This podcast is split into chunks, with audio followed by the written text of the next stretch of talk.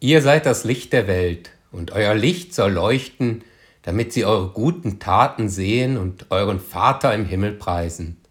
So sagt es Jesus zu Beginn der Bergpredigt. Mein Name ist Bernd Siemes und ich bin seit gut vier Jahren Spitalseelsorger im Unispital Zürich. Dort versuche ich auch jeden Tag, das Licht durch gute Taten leuchten zu lassen. Mit Empathie und einem Lächeln begegne ich allen. Verstecke mich nicht, sondern gehe hin zu ihnen und bin möglichst den großen Teil meiner Arbeitszeit auf den Abteilungen unterwegs. Allerdings habe ich nicht das Ziel, dass Mitarbeitende oder Patientinnen danach den Vater im Himmel preisen.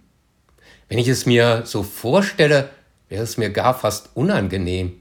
Ich möchte doch nicht missionieren, bekehren. Göttliches, spirituelles, religiöses ist auch noch nicht mehr so Bestandteil unserer Alltagssprache. Glaube ist für viele etwas Privates, Intimes. Darüber wollen sie nicht reden und manche stören sich schon an der Frage danach. Bei meiner Vorstellung kann ich auch nicht gleich fragen, wie ist denn nun Ihr Glaube oder wie leben Sie Ihre Spiritualität? Viele würden es, denke ich, verschrecken, wären irritiert.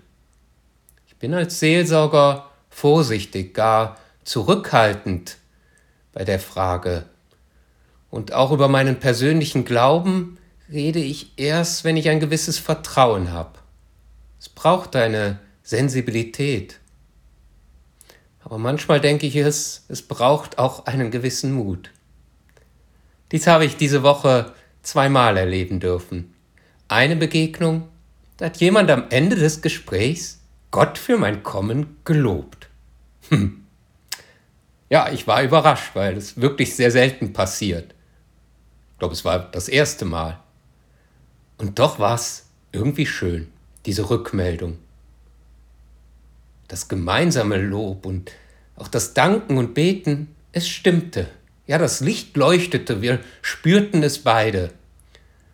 Als eine Pflegerin ins Zimmer kam, hat sie, glaube ich, auch etwas davon gemerkt.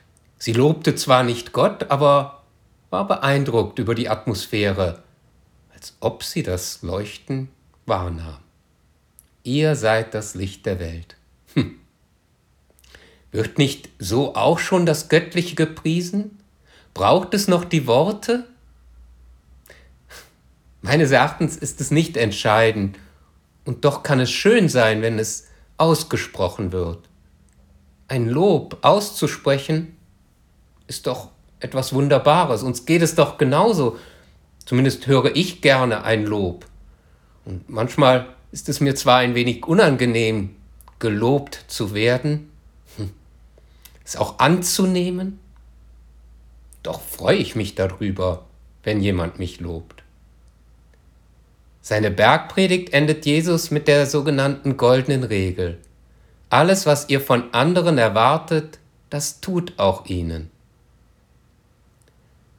Ich erwarte kein Lob, und doch ist es schön. Wäre es von daher nicht gut, wenn wir mehr loben würden? Nicht nur im stillen, sondern es auch laut auszusprechen. Ich lobe dich dafür. Wir können jemanden loben, oder auch gemeinsam für etwas Schönes und Wunderbares Gott loben. Für etwas, was wir nicht selber gemacht haben, was vielleicht wie ein Zufall erscheint, aber doch einfach so wunderbar ist. Gott, wir danken dich, wir loben dich dafür. Dies habe ich in einer anderen Begegnung in dieser Woche erlebt. Eine englischsprachige Patientin Ihr wurde vor zwei Wochen ein neues Herz transplantiert. Ihr ging es unglaublich gut. Ein Wunder sei es, so sagten es gar die Ärzte. Viele hätten für sie gebetet, sagte sie mir. Für sie war es irgendwie selbstverständlich, auch Gott dafür zu loben. Manchmal habe ich den Eindruck, dass es in anderen Kulturen oder auch Sprachen normaler ist Gott zu preisen dafür. Eine große Offenheit erlebte ich zumindest bei ihr. Sie lobte auch Gott für mein Kommen. Ihr Licht leuchtete und brachte mich zum Strahlen. Gestärkt ging ich aus dem Zimmer und dankte, ja lobte Gott für diese wunderbare Begegnung. Denn auch Gott freut sich über Lob. Sprechen und strahlen wir es aus, dieses Lob. Dann leuchten wir, so wie es Jesus zu Beginn der Bergpredigt sagt. Ihr seid das Licht der Welt, und euer Licht soll leuchten, damit sie eure guten Taten sehen und euren Vater im Himmel preisen.